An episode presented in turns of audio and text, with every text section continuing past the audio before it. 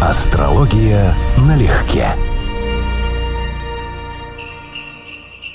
Привет, Константин. Здравствуй, Анечка. Друзья, серпантиново-бенгальские вам приветы. Оливье, шампанское, апельсины, запахи, елочка. Вкусно пахнет праздником. Да, вот что-то из детства есть. Только вот интересная тема, когда мы стали взрослыми, стали понимать, что теперь хорошее настроение зависит исключительно от нас. Если раньше ты ждал праздника, то теперь ты понимаешь, праздник всегда с тобой. Это твоя прямая обязанность сделать себе хороший праздник. Ну и еще новогодний стол же ломится. Не то слово. Я вот яркий представитель любителей хорошо и вкусно поесть. Я постараюсь первый в своей жизни Новый год провести так, чтобы не обожраться. Я прям приложу усилия. Мне просто интересно вот сделать этот подвиг наконец. Хочешь, навангую тебе на все Давай. праздники, каникулы? Откроешь ночью холодильник, а там оливки и хамон, и шепот слева, прямо в ухо. Come on.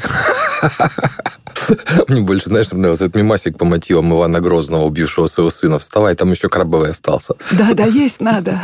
Скажи-ка мне, пожалуйста, хоть ты и китайские, японские, вьетнамские и все прочие календари не жалуешь, тем не менее, согласно китайскому, 2023 будет годом черного водяного кролика, а по японскому и по вьетнамскому – годом черного кота. Как бы там ни было, я знаю, ты обожаешь котов, и многие фанатеют от котиков. Плюс еще вода, раз водяной, Угу. Фактор инь, да, женская энергия обычно, обычно, это является указанием на то, что год должен быть более спокойным, нежели в остальные виды котов.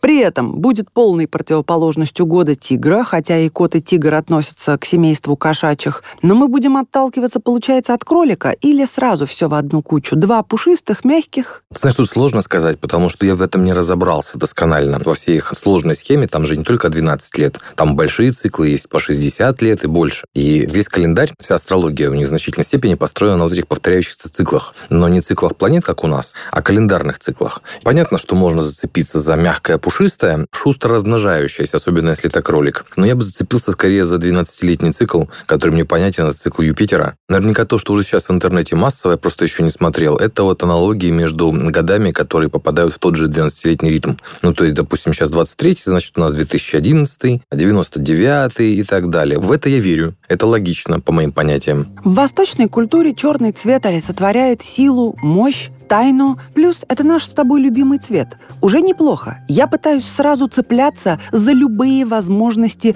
позитивного взгляда на 2023. Да, также у них деление стихий не 4 штуки, а 5. И у них вода способствует произрастанию дерева. То есть вода, в принципе, соответствует или помогает процессам роста, размножения в том числе, но и любым проектам, направленным на выращивание чего-то, на рост, на перспективу. Размножались кролики молча, без риторики. А риторики-то и в уходящем 2022 и в грядущем будет много Мгм. в связи с разновсякими событиями на мировой арене. 2023 станет четвертым годом лунного цикла, и китайцы утверждают, что по этой причине он обязан быть очень счастливым. И ты знаешь, Просто вот сейчас меня это устраивает полностью. Под Новый год самое то, что надо. Ну, Конечно, поддержи, если можешь. я уже поддержал, мне нравится оптимизм и такой, знаешь, вера в светлое будущее. Четвертый год – достаточный аргумент. Чтобы быть счастливым. Да. Все, точка. Да. Быть может, вызову я чей-то смех, а у кого-то откровенно ржание, но кролики не только ценный мех, но и пример для подражания. Тоже хорошо. Не будем мариновать дорогих слушателей. Традиционно пробежимся, что ожидает представителей знаков зодиака 12 в грядущем году. И за скобками оставим понимание, что одного солнечного знака Конечно, более чем недостаточно. Тем не менее, все хотят услышать, давай дадим людям желаемое. Ну, самые такие фавориты у нас этого года, особенно первой половины года, это будет явный шанс в жизни у овнов. Овны номер один в этом плане, по их знаку пробежит Юпитер. А, соответственно, два других знака из огненной стихии, Лев и Стрелец, получают от этого Юпитера тоже бонус трином. В первой половине года для огненных знаков шанс, возможность расшириться, увеличиться, получить желаемое, достигнуть нужного, запустить какой-то долгоиграющий перспективный проект. Ну, то есть, что называется, не упустите. Естественно, что карты разные, у кого-то могут быть самые разные события, но в общем и целом надо говорить так, что для огненных знаков это начало периода будет очень показательным. А так-то начинаются, конечно, самые интересные процессы у знака Тельца. И частично будут знаков других земной стихии. Телец так под нагрузкой от транзита Урана вот уже несколько лет. И те стельцов, кто родился во второй половине знака, они вот сейчас только увидят, какие перемены в их жизни по-настоящему начнут происходить. Уран пойдет дальше. А сейчас ее добавится к этому всему Юпитер. И, соответственно, следующий год, вторая половина 23-го, и там частично 24 это будет годом вот земных знаков. Там будет очень мощный акцент именно на них. У Водолеев неплохие новости. У Водолеев Сатурн съезжает с их солнечного знака. И одна из таких явных перемен – это то, что у нас в начале года Сатурн переезжает в рыбы. А это значит, что, во-первых, он разгружает Водолеев, которым, возможно, уже поднадоело за два года происходящие мероприятия, но начинает загружать рыб. Вот один из знаков, который будет испытывать увеличение на себя давления, и начнется это на самом деле, опять же, с периода шансов, с периода относительно благоприятных событий, но следующий вот год, полтора-два потребует эмоциональных вложений именно для знаков рыб. То есть усилий, терпения, настойчивости и так далее. Это один из знаков, в котором будет непросто. А вот все остальные, ну, там уже постольку, поскольку их влияние, они не такие очевидные. Ну, то есть, допустим, это уже не соединение, там, Юпитер, проходящий по Солнцу, а даже не три на секстили, там, может быть, это квадраты и так далее. Например, рожденные в начале знака близнецов тоже могут столкнуться с квадратурой Сатурна. То есть вот те, кто родился в первые 10 дней близнецов, они почувствуют, как и родившиеся в первые 10 дней Стрельца, эффект от квадратуры Сатурна. Но не почувствуют ничего позитивного от транзита Юпитера, потому что в этом положении э, Юпитер на близнецы никак не аспектирует. Девы, те, кто родились первые 10 дней, тоже почувствуют эффект оппозицию Сатурна происходящую, но у них будет и положительная сторона все от того же Юпитера. Весы, например, от перехода Юпитера в Телец ничего не выигрывают, а от оппозиции Юпитера, по большому счету, не должны ничего серьезно проиграть. То есть там обычно напряженный аспект Юпитера, так по умолчанию, если не смотрим натальную карту, считается как невыполненное ожидание, то есть не потеря, а недополученная прибыль, например. Или, скажем, успех, но идущий с сложностями, с напряжением, с какими-то усилиями излишними и так далее. И для тех же львов Сатурн в данном случае не обещает ничего, даже наоборот. Те из львов, кто столкнулись за два года последних с оппозицией Сатурна могут вздохнуть с облегчением. Эта проблема у них уходит. Но, соответственно, Юпитер с Ураном, который сейчас будет переходить, Уран ходит в Тельце, Юпитер, где он будет достраиваться, какая-то часть львов, особенно тех, кто родился в первой половине знака, в первых десяти, условно, днях, да, знака, и часть из тех, кто родился во второй половине знака, там Уран будет влиять, вот у них будут свои перемены в связи с этим. Но в большей степени, конечно, это Уран касается. Раки. У раков у нас в первой половине года будет квадрат Юпитера проскочит. Это не такая серьезная проблема, чтобы, честно говоря, упоминать. А дальше у нас будет длительный транзит Сатурна, который начинается с этого года. И опять же, для тех, кто родился в начале знака, это даже неплохо, но раки как бы сатурнианскую тему обычно не любят. Поэтому надо прогнозировать так, что вас жизнь будет ставить в рамки, которые на самом деле вам не очень приятны, но полезны. И вот буквально нужно следовать своей судьбе, не бороться с ней, да, а добровольно соглашаться на определенные представляемые условия. В общем, орднунг, порядок. Да. У скорпионов такая же история, у них тоже Сатурн будет делать трин тем, кто в начале знака, но у скорпионов две, опять же, новости дополнительные дополнительные. У нас те скорпионы, кто столкнулся с квадратурой Сатурна полноценно в своей жизни за последние два года, могут вздохнуть свободно. Это тоже тема, которая у них уйдет. С другой стороны, те, кто родился в середине второй половине знака, сталкиваются с оппозицией Урана. Это значит много хаотичных перемен в жизни. И да, Юпитер к этому достроится в этом году. В следующем, конечно, да, ну, с этого года начинается. Поэтому здесь тоже надо быть поаккуратнее с амбициями, потому что планы будут меняться. Многих на ходу будут меняться. Придется приспосабливаться по-новому. Ну и опять же, Трин Сатурн предполагает предполагает, что нужно применять выдержку, терпение, потому что с этого года это будет более позитивно, чем два последних, которые в значительной степени были периодом испытаний и стрессов. Стрельцы. Стрельцов я уже назвал. Для стрельцов самый интересный момент – это первая половина года, когда Юпитер побежит по Овну. То есть прекрасный момент, когда можно что-то сделать и сделать на перспективу. Дальше этого эффекта такого позитивного, ярко позитивного не будет, а те, кто родился в первые 10 дней в начале знака, столкнутся с квадратурой Сатурна и с заявками на уровне придется потерпеть, что-то отложить на чем-то сэкономить, приложить дополнительные усилия к тому, к чему вы уже привыкли, что вы это делаете, но у вас появятся дополнительные обязанности сверх тех, которые были. Ну, то есть год в этом плане разноплановый. Начнется он более весело, чем пойдет дальше. А козероги? Часть. А козероги? Если немножечко абстрагироваться от идеи, которую сейчас рассказываю про популярную астрологию, что мы смотрим транзиты планет, которые происходят за год, и примерно прикидываем к солнечному знаку, делаем какие-то выводы. По закону больших чисел это может работать. Еще один прием, который используется в популярных прогнозах, вот таких общих, типа новогодние, там годовые и так далее. Это брать управитель знака, если он медленный, для козерогов это Сатурн. И на этом основании говорит, что вот у вас Сатурн переходит из знака в знак, с козерогами происходят перемены. Но перемены у вас происходят специфически, потому что из сильного знака вы уходите в более слабый, в более водный, в более эмоциональный. И опять же, год пройдет как интересная перспектива. Там будет часть года с секстилью Питер-Сатурн. Но для козерогов, в общем-то, период стойкости, период режимной рациональной работы с предсказуемым графиком, ну, теперь как бы уходит в прошлое, если бы смотреть по вот этому одному признаку. То есть надо сказать, что у них начинается больше мути в жизни, больше загадок, больше секретов, больше рациональности. И для кого-то это может быть даже период самоуглубления и погружения в себя. Как назовем год? Год кроликот? Котокролик, кроликот, да. Котокроль или кроликот? Тигрокрыс. Ну, выбирай. Правый хвост длиннее. Да. Выбирай, котокроль или кроликот? Понимаешь, у меня двойственное чувство. Кошек я вообще люблю, но я сам принадлежу году крысы, и теоретически год кота мне как бы не очень в тему. Поэтому кролики были бы, наверное, лучше. Итого кроликот, угу. короче говоря. Почти король и кот.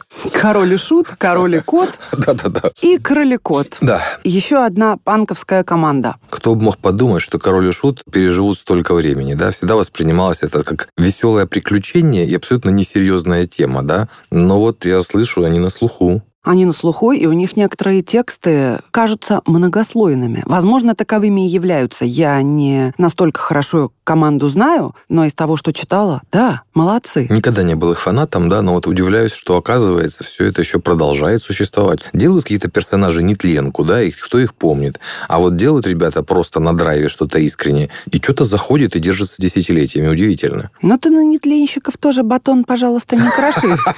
Нет, ну реально, это проблема. Сделать что шедевр, да, это сложно. А я тебе в качестве алаверды расскажу, почему кролик бегает вокруг человека. Это абсолютно серьезный ответ на вопрос на просторах сети, которые задают владельцы кроликов неизвестно кому. Mm. Богу кролика. Mm-hmm. Причин, пишут, у такого поведения может быть несколько. Карликовый кролик вас боится. Второе, кролик защищает свою территорию. Третье, у кролика переходный возраст. Четвертое, у вас крольчиха, и она беременная. И самая пушка, это пятый номер. Кролик человек не доверяет людям. Насколько это резонно? Даже люди не доверяют людям. Ну вот, только, сказать, только собаки доверяют людям, и то не все. А еще есть предположение, что кролики рождаются в результате скроллинга.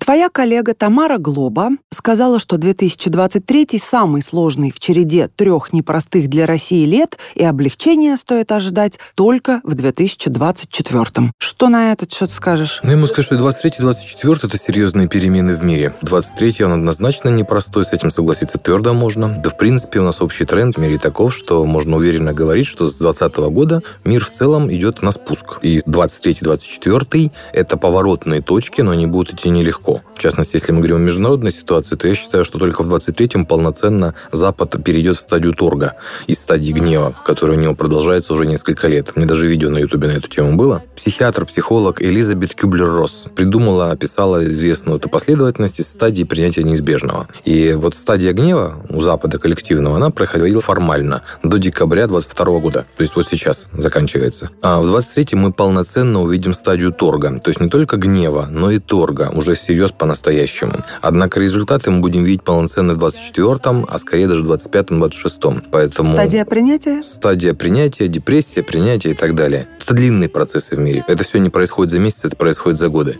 Поэтому мы в переходном периоде. Как в любом переходном периоде, пристегните ремни и держитесь, называется так. Мы переходим действительно в водолейскую эпоху. Это уже объективная реальность связана с циклом и большой мутацией Питер-Сатурн, с переходом Плутона в Водолей, с тем, что я глубоко убежден, что мы перешли в эру Водолея, так называемую, на уровне прецессии. Это двухтысячелетний цикл. Еще в середине 20-го столетия, что такие открытия, как вот, да, космонавтика, атомная энергетика, мобильные сети и так далее, они чисто водолейские по своей природе и не имеют даже аналогов в рыбьей эпохе 2000 лет. Но первый градус переходный, новая эпоха, будет занимать 72 года. Если, как я считаю, это происходило примерно в 50-е годы, 50-е, 60-е начало примерно, то вот где-то в 2020-м ориентировочно, да, этот процесс должен был закончиться уже по-любому. Так что мы полноценно вступаем в эру Водолея сразу по нескольким причинам. И да, это несет за собой серьезные изменения, потому что воздух после Земли, воздушная эпоха после земной, если мы говорим о мунданных показателях, или воздушная эпоха после водной, если мы говорим о прецессии, ну, это качественное различие. потому что эти стихи, считается, не смешиваются, и это совершенно другой мир, совершенно другая реальность. И тут впору пошутить микростишком-пирожком из двух строчек. «Прекрасная далеко ваша, на деле полная давно». Вообще, конечно, слова песни «Прекрасное далеко», когда читаешь их взрослым спустя время и зная историю всего, что потом происходило, вспоминая эту Алису с мейлофоном, ты, конечно, к этому относишься совсем не так. Даже да. если ее не вспоминать, сама по себе песня великолепная, но воззвание, мольба «Прекрасное далеко, не будь ко мне жестоко» актуально... Угу. На все времена. Да. На все времена, но, знаешь, сколько-то лет мы, конечно, пожили, не будем Бога гневить, в полном спокойствии. А история не насчитывает многочисленные периоды спокойствия без потрясения. Ну, наша история, да, это правда. Наша однозначно, да. Потому что есть страны, которые живут десятилетиями, у них выросли поколения людей, начисто потерявшие вкус к борьбе, к развитию, то есть просто такой вот культивированный обыватель. А здесь продолжается естественный отбор. Здесь все честно.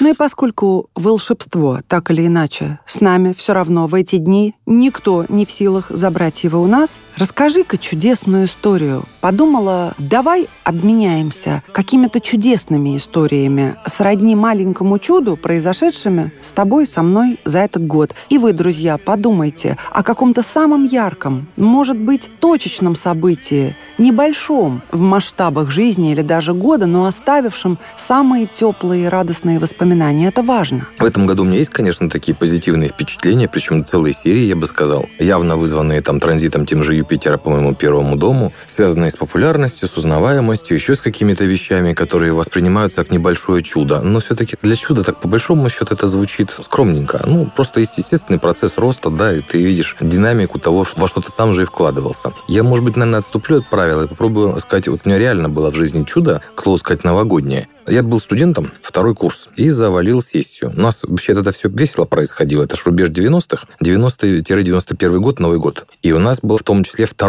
января экзамен по высшей математике. Это была тяжелая жесть для всех. 2 января общежитие. Кто не праздновал общежитие Новый год, вообще не видел, что такое Содома Гамора, причем в веселом варианте. Вот, то есть это прям совсем... И вот все такие, преподаватель такой, мы пришли на экзамен. У меня к тому моменту уже было две двойки, я получил третью. А по тем временам в институте, в котором я учился, три двойки означало автоматическое отчисление. Я был такой не один. На потоке 250 человек было 111 отчисленных. То есть у нас было такое время, когда студентов не берегли, контракта не было, бюджетники были лишние, надо было организовать в том числе призыв в армию. Ну, в общем, гнали конкретно. Мы учились страшно. С моего потока и на соседнем факультете я слышал ну, о двух историях, когда люди просто сошли с ума. Просто реально от процесса обучения. Один искал красный син, минус, ну, то есть вот где-то поехал головой. Второй включил ночью телевизор и ждал, пока ему передадут сообщение лично ему перед экзаменом. Ну, то есть были реальные проблемы. Я помню, что даже когда вот те, кто вместе со мной были отчислены, я поддерживаю с некоторыми связь, такая дружеские отношения, потому что мы, как ветераны-фронтовики,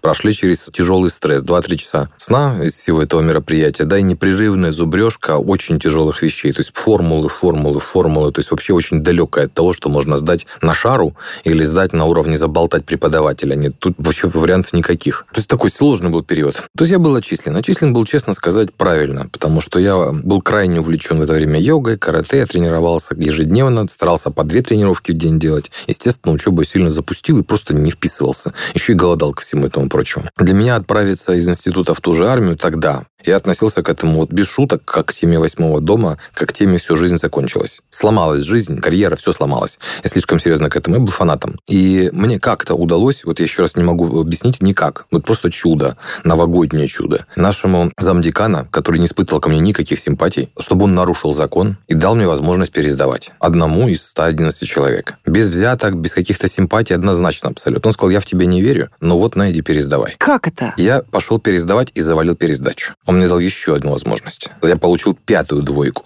он мне дал еще возможность. И в конце концов я эту сессию закрыл, и он каким-то образом, я хотел бы его спросить, как он меня восстановил, если я уже по приказу был отчислен. Но я продолжил учиться в этом институте. К сожалению, его уже нет живых, я не могу ни отблагодарить, ни приехать, ни спросить. Уже я это лет 15 назад хотел сделать, но его уже не было в живых. Ну, то есть для меня это было и осталось чудом. Был такой момент чисто чудесный, астрологический. Там было 15 января перед пересдачами. Такое очень важное затмение. Мне как раз мой тогдашний учитель рассказал эту технологию с выпрашиванием желанию затмения. Если тебе очень что-то надо, прям жизненно необходимо, то вот как раз тот случай, когда это можно применять. Я впервые тогда применил, я визуализировался заполненную зачетку, неважно как, но все пять пунктов заполненные, потому что у меня три двойки, то есть, по сути, три очень тяжелых экзамена. Физика, высшая математика и, помните, термех. Боюсь сейчас сказать, что было на втором курсе еще заваленное. И, в общем, чудо было в том, что, во-первых, я не ерзнул головой, хотя стресс у меня был на следующие полгода. То есть я был пришибленный конкретно психологически. Отсыпался, отъедался,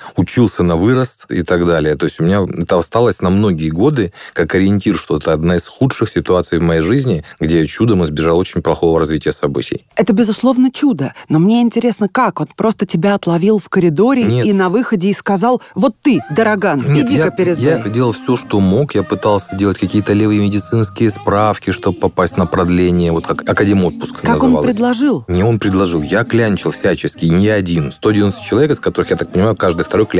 Но всех еще раз отчисляли автоматом. Это считалось просто даже не обсуждается. Они попадали в список, он его подписывал серийно список, не поименно. И это все дальше шло в работу. И я, честно говоря, не помню, я жил как в бреду несколько недель, поэтому я даже не могу восстановить по датам, что как происходило. Для меня это все чудо. Я жил в очень тяжелом таком тунянском состоянии. Я начал осознавать, что произошло что-то совершенно из ряда вон выходящее, когда все это закончилось, когда я сдал эту сессию с нескольких попыток, да, и когда я один единственный восстановился из этих 111 человек. Это невероятное чудо. Я тоже так считаю. Если есть какое-то божественное провидение, то я тогда с ним столкнулся вплотную. Потрясающе. Моя история значительно проще, но и свежее. Она, Может, и веселее. она от 2022 года, и ты ее знаешь, поэтому рассказываю вам, друзья. Искала я осенью одну из частей подарка к дню рождения Константина. Захожу на сайт и нахожу изумительный персональный блокнот астролога ручной работы. Ну, там все на этом Мгм. сайте сделано очень талантливыми, рукастыми и творческими людьми. Потрясающе красивый, в старинном стиле. Дополнительно можно попросить сделать состаренные страницы, пожелтевшие, будто он лет 200-300 пролежал Мгм. где-то. Радуюсь находке, пишу сообщение хозяйке с готовностью купить, прошу ее сразу написать на обложке латинскими буквами золотыми «Дороган». В ответ приходит сообщение. Цитирую. «Боже мой, я не верю. Просто в шоке, честно говоря. Сама Анна Староминская самому Константину Дорогану. Я же ведь такой домашний астролог, и ни один выпуск вашей астрологии налегке не пропустила, а за Константином с 2014 года наблюдаю, как только познакомилась с астрологией. Это была цитата. И я прибалдела и подумала, что это нам с тобой персональная улыбка от Мгм. ее величества жизни. Я не скажу ее величества астрологии, но это вот одна из нечастых и очень явных, доброжелательных улыбок самой жизни. Такая радуга впереди, да, вот ты идешь и видишь, вот, вот все правильно делаем. Тебе отдельное спасибо за этот подарок и огромное спасибо Наталье за то, как она это сделала вообще. Ну и за то, что она доставила нам эти положительные эмоции. Ну вот как радуга, да? Вы зажгли для нас радугу. Именно так. Наталья, вы чудо, у вас золотые руки, прекрасный вкус. И еще, Наталья, ваш чай с чабрецом я пью по сей день.